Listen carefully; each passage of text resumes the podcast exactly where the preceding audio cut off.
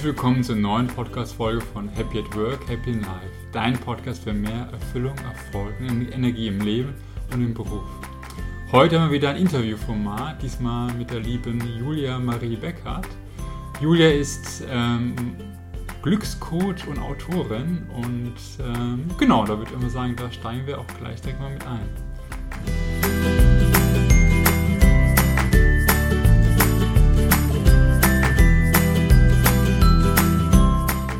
Hallo Julia. Hallo, schön, dass ich hier sein darf. Ja, sehr gerne. Genau, du bist jetzt heute, würdest du dich selbst als Autorin und Glückscoach Coach bezeichnen. Was heißt das genau, Glückscoach? Was ist so ein bisschen dein Ding, was du machst? Also ich habe vor eineinhalb Jahren ein Buch geschrieben, das heißt das Glücksperiment und beschäftigt sich mit dem Thema, wie man in seinem Alltag mehr Glück empfinden kann. Und da ging die ganze Reise so ein bisschen los, obwohl die ging eigentlich schon ein Stück vorher los. Aber durch dieses Buchprojekt habe ich mich noch intensiver mit diesen Themen beschäftigt, die ich heute in meinen Coachings und meinen eigenen Seminaren und Retreats eben an meine Coaches weitergebe. Ja, das klingt schon mal spannend. Ähm, bevor wir da nochmal tiefer, da, tiefer einsteigen werden, äh, wie ging das bei dir los? Ich finde es immer ganz spannend. Meistens ist es sozusagen so, ich finde immer so, gerade am Ende der Schulzeit gibt es diesen, äh, diesen Wechsel, man hat die Schule beendet und dann kommt ein neuer Lebensabschnitt. So warst du da auch schon jemand, der immer sehr glücklich war und der sofort wusste, was er machen wollte? Oder wie sah es bei dir nach der Schulzeit aus? Ich wusste immer, was ich machen möchte. Und zwar wollte ich in die Eventrichtung gehen. Ähm, klar war ich auch ein glücklicher Mensch. Ich hatte eine glückliche Kindheit, eine sehr schöne Kindheit. Und ja, war grundsätzlich schon mal von der Persönlichkeit her eher positiv. Ich war dann ein paar Jahre lang bei BMW im Marketing, habe dort auch wirklich meinen Traumjob gehabt, habe Events organisiert, bin um die Welt gereist, hatte richtig, richtig tolle Aufgaben und viel Verantwortung ähm, und war auch eigentlich relativ zufrieden mit meinem Leben. Und ja, ich hatte eigentlich alles, was man sich so wünschen kann. Eine Beziehung, einen Hund, eine Wohnung mit meinem Ex-Freund, einen Traumjob und genug Geld. Und irgendwann kam es dann aber leider in meiner Familie zu einem schlimmen Schicksalsschlag und hat mir dann erstmal den Boden unter den Füßen weggezogen. Und in dem Zug habe ich mich ganz intensiv mit mir beschäftigt und auch das erste Mal dann innegehalten. Also das ist eigentlich ein ganz langer Prozess, da könnte ich jetzt ein bisschen länger noch darauf eingehen. Aber da bin ich dann auch irgendwann an den Punkt gekommen, wo ich festgestellt habe, wow, ich habe eigentlich seit der Schule nie mein Leben hinterfragt. Ich dachte immer, ich will in die eine Richtung und bin die einfach gegangen. Ohne Pause, wie so eine Dampflok, die einfach durchzieht.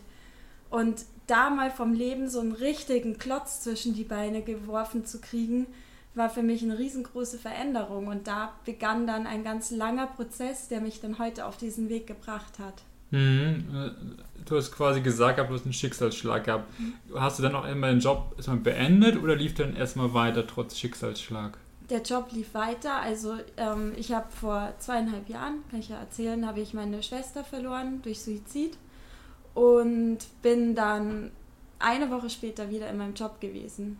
Also ich habe einfach nur noch funktioniert. Ich habe dann fünf Wochen mein eigenes Event durchgerockt weil ich war Projektleitung, ich habe das über ein Jahr vorbereitet und in dem Moment habe ich einfach gedacht, okay, wenn ich jetzt nicht rausgehe, gehe ich vielleicht nie wieder raus, wenn ich dann einmal in diesen, in diesen Trauerstrudel reinkomme. Und dann habe ich fünf Wochen dieses Event gehabt. Ich bin zum Wein aufs Klo, zurück auf die Bühne, habe da Awards verliehen, meine Show gemacht und wollte das damals so. Also das war nicht die Vorgabe von der Arbeit. Die haben gesagt, ich kann auch frei machen, wir finden eine Lösung. Aber ich wollte das damals so, weil es eben mein Herzensprojekt war. Und ja, in dem Zug war ich dann auch nicht nur für meinen Job da, sondern auch für meine Familie und habe mir damals so sehr vorgenommen, ich möchte das Licht für alle werden. Ich will meine Eltern unterstützen, ich will für alle da sein und denen helfen, durch die schwere Zeit zu gehen und das so einfach wie möglich. Und was passiert, wenn man sowas macht? Irgendwann sucht sich die Trauer ihren Weg. Und ich habe ewig lang nur funktioniert für andere, bis ich dann irgendwann selber mal ganz am Boden war und sich das dann in ganz heftigen Angstzuständen und Panik und wirklich krassen Vorstellungen in meinem Kopf geäußert hat, dass ich dann irgendwann gemerkt habe, okay, wow, das ist jetzt aber so richtig die Notbremse. Hier geht es nicht weiter und jetzt bin ich erstmal dran. Das heißt, hast du das Gefühl gehabt, dass du zu dieser Zeit, auch wo du quasi einfach nur funktioniert hast, die Trauer auch so ein bisschen weggeschoben hast, vergraben hast, dass du sie nicht rausgelassen hast? Ich habe mich schon sehr abgelenkt, auf jeden mhm. Fall. Und ja, mein Kopf hat versucht, nach Lösungen zu suchen, hat einfach immer geguckt, okay, warum, wie erkläre ich mir die Situation? Finde ich dafür eine rationale Begründung? So, nee, aber irgendwie, na gut, dann arbeite ich und mhm. War ganz schlimm. Und irgendwann sucht sich aber der Körper immer einen Weg. Also Emotionen unterdrücken ist ganz gefährlich. Wir sollten uns unsere Emotionen immer angucken, die auch mal fühlen, da durchgehen. Und das habe ich halt heute gelernt, wie wichtig das ist. Genau, du meinst ja, genau, Emotionen und Traurigkeit sucht ihren Weg. Wie hat sich das bei dir denn geäußert, dieser, dieser vorkommende Traurigkeit oder diese Emotion? Was ist passiert? Also ich hatte so starke Angstzustände, dass ich, die waren nicht mehr, also die waren völlig irrational. Ich habe in meiner eigenen Wohnung Angst gehabt. Ich habe mich nicht getraut, ähm, in dunkle Räume zu schauen oder zu gehen. Habe nur mit, dem, mit der Hand ums Eck das Licht angemacht und ich saß da und ähm, du kannst dir das vorstellen, wie wenn du einen Horrorfilm an der schlimmsten Szene anschaust und dich nicht traust, durch deine Finger zu schauen. Und das war mein permanenter Gefühlszustand. Ich hatte so eine Angst. Ich hatte wirklich das Gefühl, jemand ist mit mir im Raum, der mich umbringen möchte. Und wenn ich auf die Straße geschaut habe und da Menschen waren, ist das so für einen Bruchteil von einer Sekunde sind Zombies in meiner Fantasie draus geworden. Und da war ich dann richtig am Boden. Und irgendwann hat mal jemand zu mir gesagt, hey, du bist doch so gar nicht lebensfähig. Und es tat super weh, das tat richtig weh, weil ich wollte ja das Licht für alle sein und habe da gesehen, ich bin alles andere als das Licht, ich bin gerade so am Boden wie noch nie. Und das war dann so der Punkt, an dem ich entschieden habe, mein Leben wieder in die Hand zu nehmen und da rauszukommen. Ja, wie kam das? Also ich finde gerade manchmal, wenn man dieser diesem, diesem Loch ist, jetzt einfach mal würde ich als Loch bezeichnen, um da wieder versucht herauszukommen. Was war der Impuls? War wirklich dieser Kommentar der Impuls von dieser Person, dass du gesagt hast, okay, jetzt ich muss was verändern oder was war der Impuls? Ich glaube, das hat dazu geführt und auch, dass ich einfach selber mal reflektiert habe und gesehen habe, hey, ich habe jetzt seit vier Tagen nicht geschlafen und liege mit einer Todesangst die ganze Zeit im Bett. Ist das jetzt mein Leben? ich bin doch eigentlich ein lebensfroher Mensch. Ich habe doch voll viel gerockt bisher in meinem Leben, habe große Ziele immer gehabt und, und die erreicht, aber gerade bin ich einfach nur noch so ein Schatten meiner selbst. Will ich das wirklich sein? Und, und wie will ich für andere da sein, wenn ich nicht mal schaffe, mir selber zu helfen? Und das war total erschreckend, mich selber auch da mal so ein bisschen von außen zu betrachten, was gerade eigentlich mein Zustand ist. Und zwar permanent. Und da wollte ich nicht länger drin bleiben. Und wie bist du dann vorgegangen? Was hast du gemacht, um da rauszukommen? Das ist sehr verrückt. Klingt schon mal spannend. Ähm, also erstmal habe ich gedacht, ich mache es mit einer normalen ähm, Psychotherapie und habe versucht, einen Platz zu kriegen. Das hat allerdings fast ein halbes Jahr gedauert, bis ich überhaupt mein Gespräch hatte. Und da saß dann die Psychologin gegenüber von mir und ich habe ihr erzählt, dass ich mich ähm, ja, was passiert ist, wie ich mich fühle. Ich habe mich in dem Zug auch von meinem Ex-Freund getrennt, bin ausgezogen, das ganze soziale Umfeld ist noch weggebrochen. Also es war ein Rattenschwanz an Sachen, die danach entstanden ist. Und dann saß die Frau vor mir mit Tränen in den Augen und sagt nur, Frau Beckert, Frau Beckert, wie schaffen Sie denn das?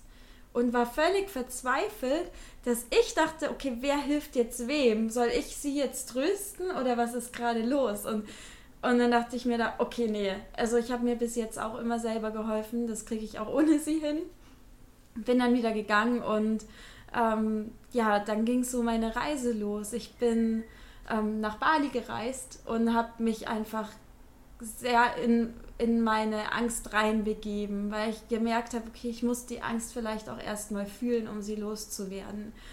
Und da habe ich mich dann in so einen Floating Tank, kennst du vielleicht, oder? Kennst du diese Floating Tanks, diese wo man Salzwasserbecken? genau, wo ja. man drauf schwebt und mhm. ja, habe ich mich reingelegt, den Deckel zugemacht, es war stockdunkel, Musik aus, Licht ausgemacht und habe mir all diese Bilder ganz bewusst in den Kopf gerufen, die mir die ganze Zeit so Angst machen und die ich auch verdrängt habe. Und lag dann in dem Wasser und habe das einfach mal erlaubt, diese Bilder anzusehen und habe mich da, da durchgeatmet, bin da durch den Schmerz durchgegangen und erst danach wieder rausgegangen, als ich mir alles auch nochmal bewusst angeschaut habe. Ich habe Dankbarkeit zu meinem wichtigsten Tool gemacht. Ich lag jeden Morgen im Bett bis zu einer halben Stunde und habe mir all die Dinge in den Kopf gerufen, für die ich gerade dankbar sein kann. So die Bettdecke, das Dach über dem Kopf, was ich an dem Tag Schönes vorhabe, wer alles für mich eigentlich da ist. Und all diese Dinge habe ich mir in den Kopf gerufen, bis ich voller Dankbarkeit war. Wenn ich draußen durch die Welt gelaufen bin, habe ich meine Augen auf Liebe programmiert und, und habe einfach geguckt, okay, was entdecke ich alles, was schön ist, was kann ich sehen, was ich liebe.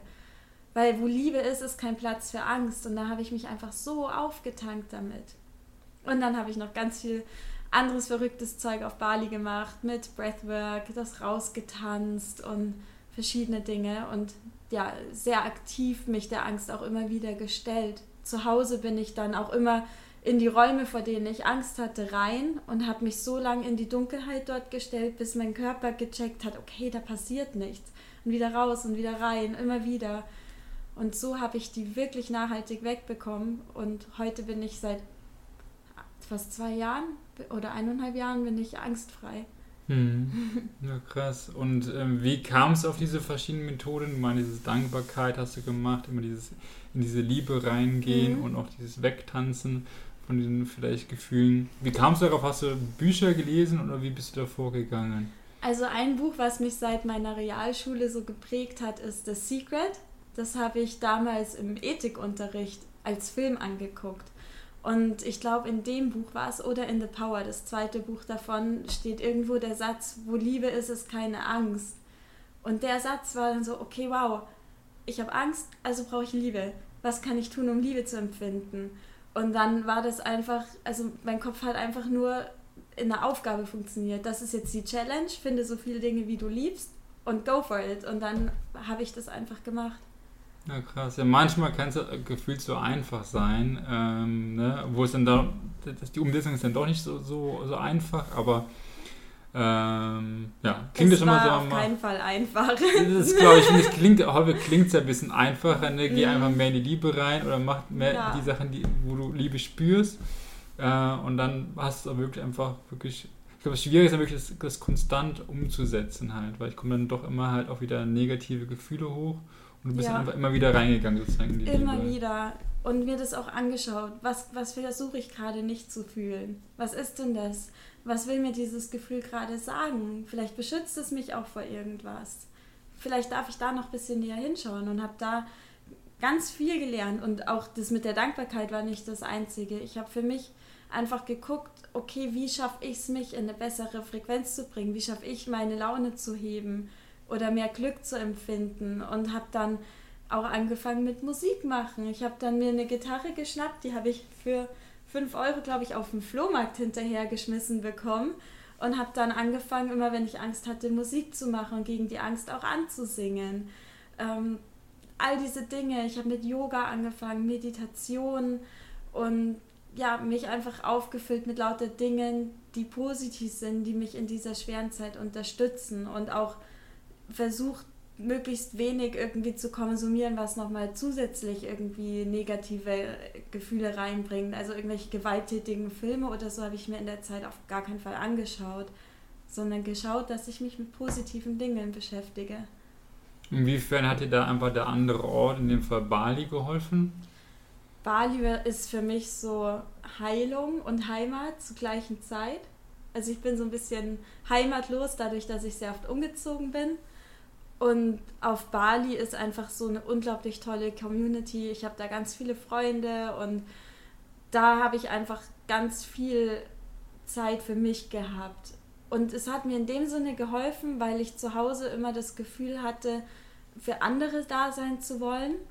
Und da hat diese räumliche Distanz ganz, ganz viel Gutes gehabt, weil ich wirklich bewusst auch mich von dem Ort nochmal getrennt habe und gesagt habe, die Zeit auf Bali ist Heilung die Zeit, die ich hier bin, möchte ich dafür verwenden, um mich zu heilen, um meinen Schmerz zu fühlen, um da reinzugehen, aber auch als glücklicherer Mensch, als besserer Mensch wieder rauszukommen. Und da war das einfach so ein Kapitel, was so meine Zeit war. Und dann ähm, hast du es geschafft, gehabt, immer mehr diese Angst loszuwerden, indem du einmal in die Liebe gehst und einmal immer dich wieder der Angst stellst, wie du schon gesagt hast, mhm. wieder in diese dunklen Räume reinzugehen. Ja. Und dann, wie ging es für dich weiter? Dann hat sich sozusagen der Zustand wieder normalisiert. Mhm. Du konntest wieder quasi normal, sage ich jetzt einfach mal, leben. Und dann ähm, war für dich eine Option, wieder zurückzugehen zu BMW vielleicht? Oder was? Damals schon, aber also ich war öfter auf Bali. Das war jetzt so der erste, die erste Bali-Erfahrung, wo es um meine Angst ging. Ich habe dann Seminare besucht, auch zum Beispiel von Christian Bischoff. Ähm, und mich ganz intensiv mit dem Thema Persönlichkeitsentwicklung beschäftigt, was vorher für mich noch ein bisschen Neuland war, wo ich einfach noch nie so in Berührung gekommen bin. Und dadurch hat sich eine ganz neue Welt aufgetan. Ich habe dann nochmal Bali besucht und habe dann dort auch festgestellt, durch die ganzen Dinge, die du dort erfährst, also da gibt es noch so viel mehr und will und ich habe auch das erste Mal so die Erfahrung gehabt, anderen Menschen zu helfen und wie viel mir das gibt, eben in Gesprächen mit anderen Leuten, die dort mit ihrem Problem auch hinkommen, denen ich dort einfach extrem weiterhelfen konnte. Und da habe ich gemerkt, will ich jetzt wirklich, wenn jeder Tag zählt, wenn jeder Tag so kostbar ist, will ich den in einem Konzern verbringen, wo ich ein kleines Rädchen bin und oder möchte ich irgendwas Sinnvolles machen? Will ich mein Leben so gestalten, dass es 100% meinen Werten entspricht? Freiheit ist ein extrem wichtiger Wert. Und ja, ich habe mir genau mein Leben in dieser Zeit angeschaut. Was möchte ich und was möchte ich nicht mehr? Ich will nur noch 100% und ich will nicht mehr ein 50- oder 60-prozentiges Leben, nicht mal 90%, weil mit dem Job war alles in Ordnung, aber es war nicht 100%. Und das war ein langer Prozess, bis ich dann letztendlich auch gekündigt habe und damals ziemlich radikal. Dann habe ich, irgendwann saß ich in der U-Bahn wieder zurück in Deutschland, ähm, bin zu meinem Job gefahren und habe mich da umgeguckt und die ganzen traurigen Gesichter gesehen und dachte mir so, nee, das Leben ist so wertvoll, es ist mein Leben. Ich bin aus der U-Bahn ausgestiegen ins Büro und habe gekündigt. Es war auf einmal war das einfach klar. Ich habe dann alles, was ich habe, verkauft. Ich habe so einen Tag der offenen Tür bei mir gemacht und alle Leute reingelassen. Die durften sich alles kaufen, was sie wollten. Da war ich völlig schmerzfrei. Ähm, Auto verkauft, alles aufgegeben, die Wohnung aufgelöst und ja, bin dann reisen gegangen. Das heißt, also während dieser Zeit auch in Bali und du warst quasi noch angestellt beim BMW, warst mhm. krankgeschrieben oder warst du äh, freigestellt einfach? Da war ich im Urlaub, das war einfach Urlaub. Urlaub. Okay. Ja. Und danach quasi, in dieser Zeit konntest du quasi heilen und als du zurückgekommen bist, war für dich so ein bisschen klar, du willst nicht mehr zurück in genau. dein altes Leben gehen. Genau, halt. ich will was mit Sinn machen. Also das war, also wo ich anderen Menschen helfen kann und wo jeder Tag einfach wirklich zählt. Mhm. Und diese offenen, Tag der offenen Tür finde ich ja interessant. Wie hast du das publik gemacht? Hast du da irgendwie bei eBay Kleinanzeigen was gepostet? Alles, Facebook, Instagram, okay. dann auch in der Nachbarschaft einfach Zettel aufgehangen. Das war ein richtig cooler Tag. Wir haben dann im Innenhof Musik gemacht. Die sind durch meine Wohnung, haben sich genommen, was sie wollten. Und am Ende hatte ich noch so ein paar kleine Mini-Kartons, auch mit den Unterlagen natürlich und so. Habe das zu meinen Eltern gepackt und dann ging es los. Und du hast es verkauft, weil du dann auf Reisen gehen wolltest. Aber was war der Grund? Ja. Genau. Und weil ich jedes Mal, wenn ich aus Bali gekommen bin, dachte, um Himmels Willen, wer braucht denn so viel Zeug? Mhm. Und dieser ganze Besitz, diese ganzen Dinge, die sind einfach wie so ein, wie so ein Bleigewicht, was an einem dranhängt. Und ich habe jedes Mal aussortiert und gemerkt, je weniger ich habe, umso freier fühle ich mich. Ja. Mhm. Ja, das finde ich so immer. Also ein bisschen dieses gefühlte Paradoxon, ne? dass man merkt eigentlich, dass man eigentlich glücklicher zum Teil ist und vor allem freier, wenn man weniger Sachen hat. Das ja. ist halt das Thema Minimalismus, genau. wo man genau. auch da einfach versucht, möglichst wenig Dinge zu haben. Und das merke ich auch, dass man je schneller oder je freier, also je eher man auch einfach den, den Ort wechseln kann, also den, den Wohnort. Und wenn man am besten einfach ein paar Koffer alles reinpacken kann und dann geht's weg, dann fühlt man sich mhm. einfach freier, weil man merkt, man hat diese Flexibilität mal irgendwie von mir ist innerhalb nach Deutschland umzuziehen oder vielleicht in ein ganz anderes Land. Genau. Aber je mehr, je mehr Sachen man hat, desto mehr denkt man irgendwie, man ist halt gebunden und man kann nicht anders, als ja. hier zu leben. Und bei dir, wo, wo ging es dann hin? Bist du dann einfach gereist oder was war dann der nächste Schritt? Also der nächste Schritt war dann wieder Bali. Also mhm. da ist wirklich mein Herz auch immer. Also ich wäre jetzt wahrscheinlich gerade auch auf Bali, wenn es gerade nicht, wenn es gerade gehen würde.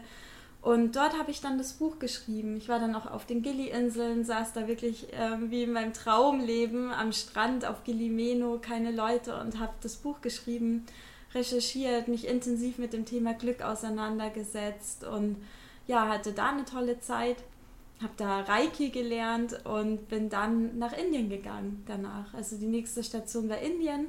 Dort habe ich dann eine Yogalehrerausbildung gemacht, war dann noch in den Bergen im Himalaya in so einem Ashram, bin dann weitergezogen, habe noch eine Meditations- und Achtsamkeitslehrerausbildung gemacht und jetzt bin ich wieder seit einiger Zeit in Deutschland als Coach, habe da auch ähm, jetzt da die Ausbildung gemacht und mich halt immer mehr in diesem Bereich spezialisiert und weiterentwickelt. Und das Reisen hast du alleine gemacht oder mit jemandem zusammen? Also ich bin alleine gereist, aber ich war nie alleine. Mhm. Ich habe dort, glaube ich, mittlerweile mehr Leute als in Deutschland. Und klar, nicht so intensive, feste Freundschaften wie hier, aber dort ist einfach ein so offenes Umfeld. Es ist ein super Land, einfach um alleine auch hinzufahren und sofort Anschluss zu finden. Ja, ich finde es ja auch immer persönlich immer mutig, wenn Leute einfach alleine wohin reisen. Das ist ja auch immer finde ich persönlich nicht selbstverständlich, weil das ja doch manchmal ist, äh, man, man, manchmal mal das Bild vor Augen, man sitzt dann irgendwie allein irgendwie am Essenstisch, alle anderen haben zu zweit und zu dritt und selbst sitzt alleine. Aber du warst wahrscheinlich dann in Hostels und hast da irgendwie relativ viele Leute kennengelernt. Oder? Nee, in Hostels war ich nicht. Das braucht man auf Bali nicht. Das ist super günstig, da in einer schönen Poolvilla okay. zu wohnen. Aber trotzdem sind alle Menschen einfach total offen. Und dadurch, dass ich auch viel zu Veranstaltungen gegangen bin, wie Yoga oder Ecstatic Dance, hm lernt man eigentlich sofort Leute kennen. Und auch in den Cafés, wenn man alleine sitzt, dann dauert es nicht lange und wird vom Nachbartisch angequatscht, woher man ist und ja, wer man ist. Ja, cool. Und du hast ja erzählt gehabt, du hast dann diese Zeit auch genutzt, um dein Buch zu, mhm. zu schreiben. Glücksperiment heißt es. Genau. Das. Und worum geht es? Also wahrscheinlich ist der Name ein bisschen Motto, aber erzähl nochmal zwei, drei Sätze dazu. Mhm. Also das Buch habe ich zusammen mit der Corinna Danner geschrieben. Die kenne ich noch aus meiner Ausbildungszeit. Und auch sie hatte eine schwierige Phase. Und wir haben gemerkt, ähm, wir haben beide ganz viele Tools für uns entwickelt und einfach genutzt, um wieder zurück zum Glück zu finden. Und dann haben wir irgendwann mal angefangen, dass wir die einfach aufschreiben und uns gegenseitig auch helfen.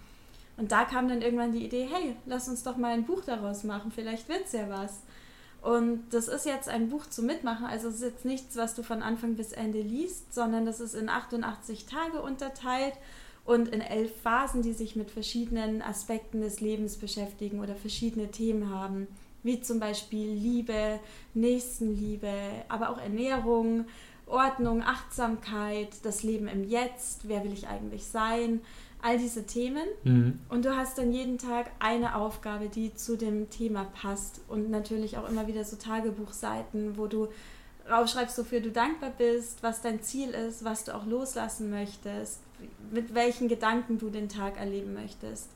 Und ja, das zieht sich durch 88 Tage und ähm, hilft auf jeden Fall glücklicher zu sein. Also wir haben das Buch geschrieben damals und war, uns war gar nicht bewusst, was wir damit lostreten. Wir haben das komplett zu zweit gemacht, von A bis Z, Shop gebaut und alles und einfach mal gemacht.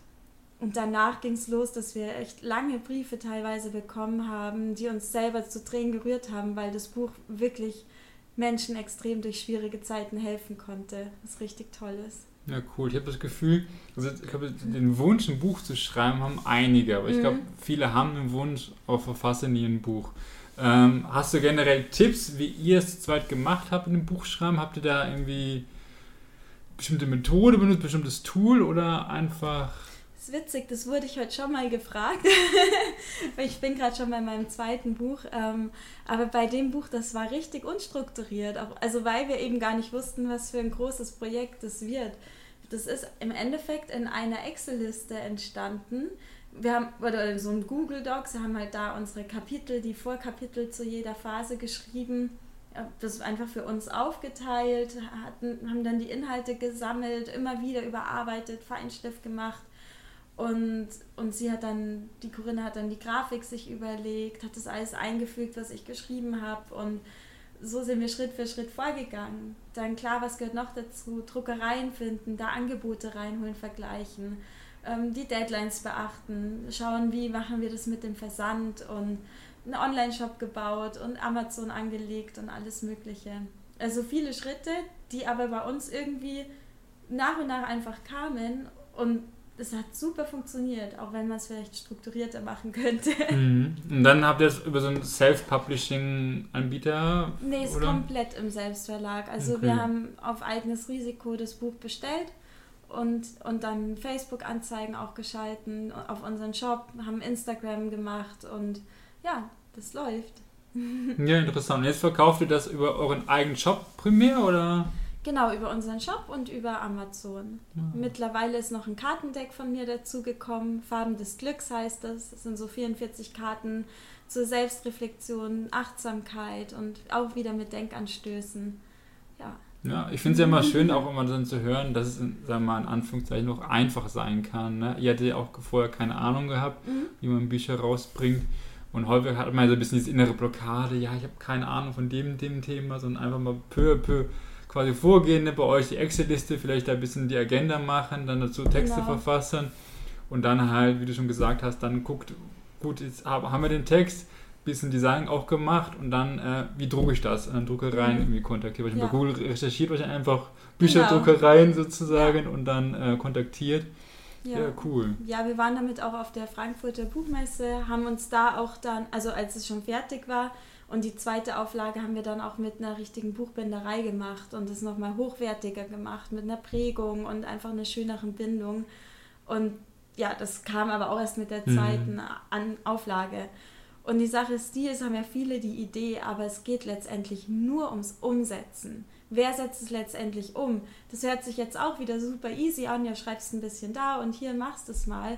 Aber es kann sich kein Mensch vorstellen, wie viele Tage und Nächte wir da saßen, kurz vorm Durchdrehen. Es hat Spaß gemacht und wir wollten das auch unbedingt fertig machen, aber es ist nicht einfach mal mit einem Fingerschnipsen getan, sondern so ein Projekt erfordert Arbeit und die muss man auch bereit sein zu gehen. Und zwar auch, wenn man nicht weiß, ob sich das auszahlt, ob es am Ende jemand kauft. Das glaube ich. Und bei euch ist das quasi in 88 Seiten auch das Buch? Nee, das hat ähm, über 200 Seiten sogar. Ja, weil es eben nicht nur diese Tagebuchseiten sind, Mhm. sondern es gibt einen Einleitungsteil, es gibt noch ein paar extra Seiten, wo man ja verschiedene Dinge machen kann. Es gibt zu jedem Kapitel, zu jeder Phase einen Einleitungstext, wo wir das Thema nochmal aus unserer Sichtweise beleuchten. Genau. Ja, spannend. Und jetzt bist du quasi gerade auch dabei, so ein bisschen dein zweites Buch vorzubereiten. Hast du sonst noch irgendwelche Tipps für Leute, die jetzt auch quasi zumindest das erste Buch mal gerne schreiben wollen? Gibt es da mir noch Tipps von deiner Seite? Ein paar haben wir schon aufgeführt. Was du noch sagen willst, irgendwie das und das hätte dir geholfen oder hilft dir jetzt beim zweiten Buch? Hm. Sich genug Zeit lassen dafür. Weil das zweite Buch jetzt ist was komplett anderes. Das wird ein richtig lustiger Roman zum Thema Dating. Und der ist einfach im Laufe der Zeit entstanden, wo ich halt immer situationsbedingt die Geschichten reingebracht habe, was ich auch für persönliche Erfahrungen zum Thema Liebe, Tinder und Co. gemacht habe. Und da, wenn man da eine heftige Deadline hat, dann wird es halt irgendwann unauthentisch, weil man sich Geschichten vielleicht auch aus den Fingern saugen muss.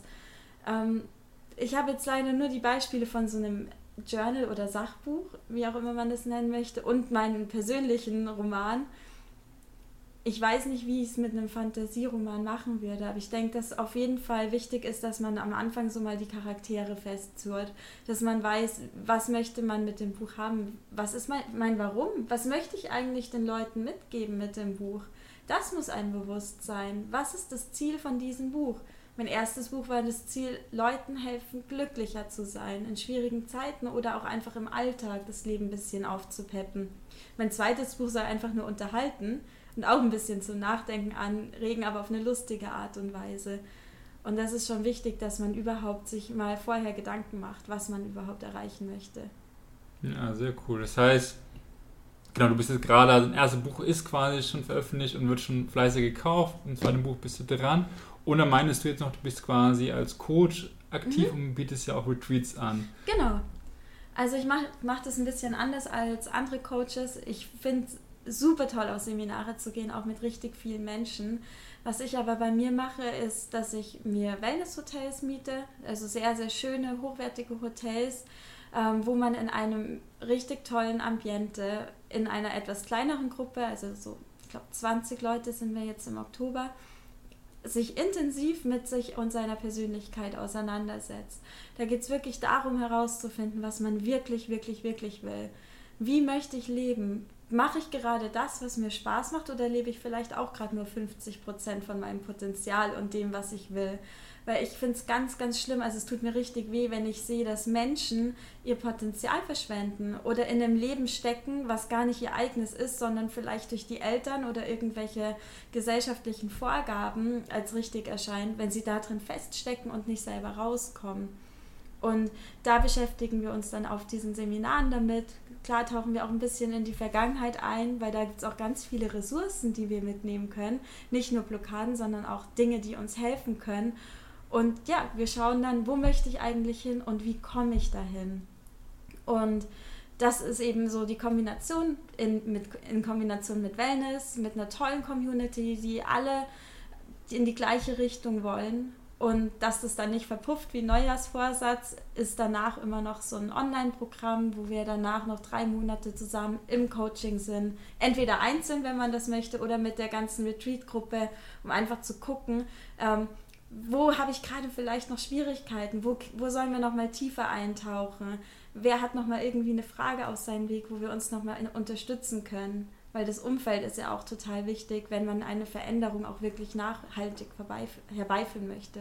Hm, ich finde, das Thema Retreats ist ja auch immer, wird auch immer populärer, habe ich das Gefühl, mhm. und gibt auch immer mehr verschiedene Retreats.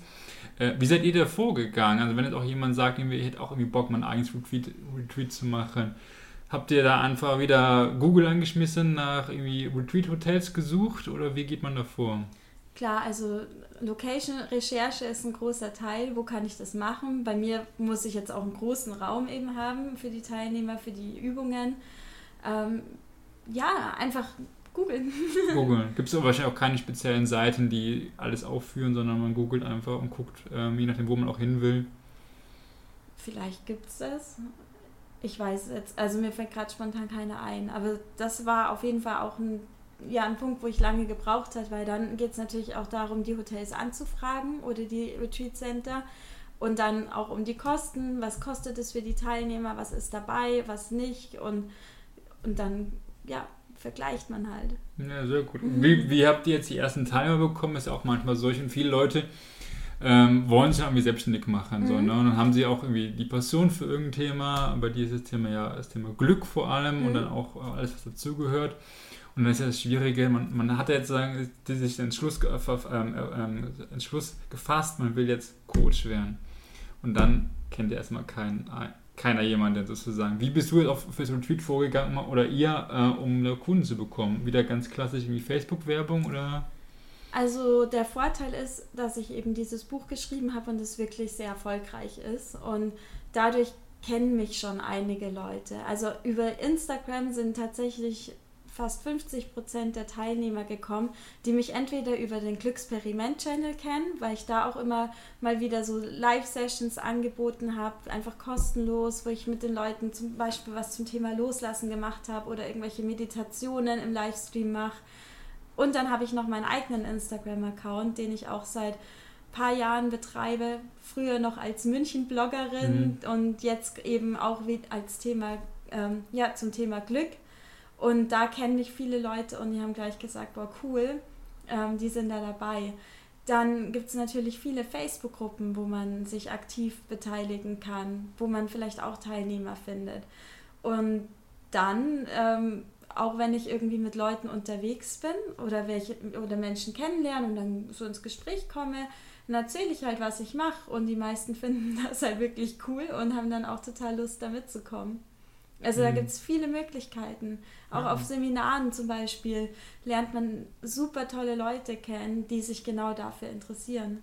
Mhm. Also letztendlich auch, genau, ist ja auch manchmal dieses Community Building wird ja auch immer, ist ja auch immer also wenn man irgendwie eine große Community hat auf einmal, ist es ja immer, sieht es schön aus, aber es ist ja auch immer ein langer Prozess hin. Mhm. Aber es ist dann schön, wenn man es hat, dann kann man da wirklich denen tolle Sachen anbieten halt. Ja. Ähm, also du bist quasi ähm, bei Instagram vor allem aktiv oder wenn mhm. jetzt Leute sagen wollen, die, wollen ganz gerne mehr über die Julia erfahren, mhm. was ist der beste Kanal dafür? Momentan Instagram auf jeden Fall. Genau. Und ähm, ja, sehr gut. Ich verlinke den Account auch Mhm. nachher nochmal in den Shownotes, auch gerne irgendwie, was du sonst noch hast, damit Ja. die Leute einfach äh, deinen Retweet finden und äh, mehr Informationen zu dir finden. Ich habe immer noch so eine Abschlussfrage. Ähm, geht wir ein bisschen zum Beginn unseres Podcasts zurück. Wenn äh, du jetzt deinem 18-jährigen Ich, was jetzt vielleicht gerade, oder 17-jährigen Ich, was gerade die Schule, Schule beendet Mhm. hat, bei dir die Realschule beendet hat, und jetzt ein bisschen davor steht, was würdest du der Person sagen mit deinem Wissen und deinen Erfahrungen, die du jetzt hast gesammelt über die letzten Jahre? Welchen Ratschlag würdest du den, der Person geben, um halt einfach äh, ein erfülltes, glückliches Leben zu führen? Das ist interessant. Das könnte ich jetzt in zwei Arten beantworten. Also erstmal würde ich sagen, würde ich gar nichts sagen, weil ich Angst hätte, dass es den Weg verändert, weil ich bin heute, wo ich bin, 100% glücklich und erfüllt und ich würde, ich hätte Angst, dass ich dann woanders hinkomme, als da, wo ich gerade bin. Ähm, Wenn es nichts verändern würde, wo ich heute bin, würde ich sagen, folg immer dein Herz. Immer aufs Bauchgefühl hören, weil die Entscheidungen, die haben mich letztendlich dahin gebracht, wo ich heute bin. Und wenn ich auf mein Herz höre, dann passieren Wunder, dann führt eins zum anderen, dann kommen tolle Menschen ins Leben, die einen wieder auf seinen Weg weiterbringen. Und das ist einfach, wo die Magie passiert. Und dafür sich auch die Zeit nehmen. Weil ich habe ja vorhin erzählt, ich war lange in einem Job, wo ich dachte, dass das ich bin. Und habe aber nie einfach Pause gemacht, sondern bin einfach nur durchgezogen und habe das nie hinterfragt. Und deshalb ist es unglaublich wichtig, dass man sich Zeit für Achtsamkeit, für Meditation, für Pausen und so weiter ein, einplant, um eben auch zu merken, ob man gerade auf dem richtigen Weg ist und überhaupt eine Chance hat, seine Intuition zu hören. Hm, ich fand es auch spannend, du hast, ähm, wo du ähm, zu Beginn über deinen Job bei BMW erzählt hast, hast du auch erzählt, du, ich, nach dem Motto die Formulierung, du bist eigentlich relativ glücklich sozusagen. Mhm. Auch diese Wörter irgendwie eigentlich relativ sind auch wirklich so ein bisschen Indikator dafür. Ja, es passt irgendwie, aber irgendwie was fehlt ja auch noch so. Genau. Ne? Und ich glaube, das ist auch manchmal interessant, sich da selbst ein bisschen äh, bewusst zu werden, was für Wörter benutzt man vielleicht, wenn man über einen Job redet. Absolut. Und ähm, vielleicht klar zu werden, dass vielleicht dann doch irgendwas nicht optimal ist und dann mal schauen, kann man das vielleicht verbessern Mhm. in, dem, in der aktuellen Situation oder halt dann doch nochmal einen Shift macht. Ähm, und was ich sehr spannend finde, einfach, dass du auch gerne halt, äh, dass quasi die Erfahrungen dich zu den Menschen gemacht haben, die du bist. Und obwohl du halt ja schon sehr schmerzhafte Erfahrungen gesammelt hast, du trotzdem sagst, äh, ja, sonst wäre es halt nicht die Person gewesen. Und ich glaube, das äh, geworden. Und ich glaube, das ist immer extrem wichtig, wenn Personen vielleicht auch jetzt gerade, wenn du äh, in der Situation jetzt gerade bist und dich irgendwie, ähm, ja, vielleicht in einer Situation bist, wo du dich unglücklich fühlst, da einfach dir bewusst zu machen, dass es halt Situationen sind, Erfahrungen sind, die dich einfach prägen und ähm, dass du damit wachsen kannst, wie es auch die Julia dann Mhm. gemacht hat und wer weiß, was alles Tolles daraus dann passiert. Und ähm, vielen lieben Dank dir auf jeden Fall, Julia. Ja, danke dir, hat Spaß gemacht. Das Sehr freut mich schön. zu hören. Und ähm, genau, wenn du einfach ähm, mehr erfahren willst, dann schau mal wieder bei uns in Shownotes nach. Da finden wir, verlinken wir auf jeden Fall alles zu Julia. Und wenn dir die Folge gefallen hat, teile sie gerne. Lass auch gerne mal Julia auf Instagram einen Kommentar da oder uns. Äh, wir freuen uns immer riesig über dein Feedback. Und dann würde ich auch mal sagen, bis zum nächsten Mal.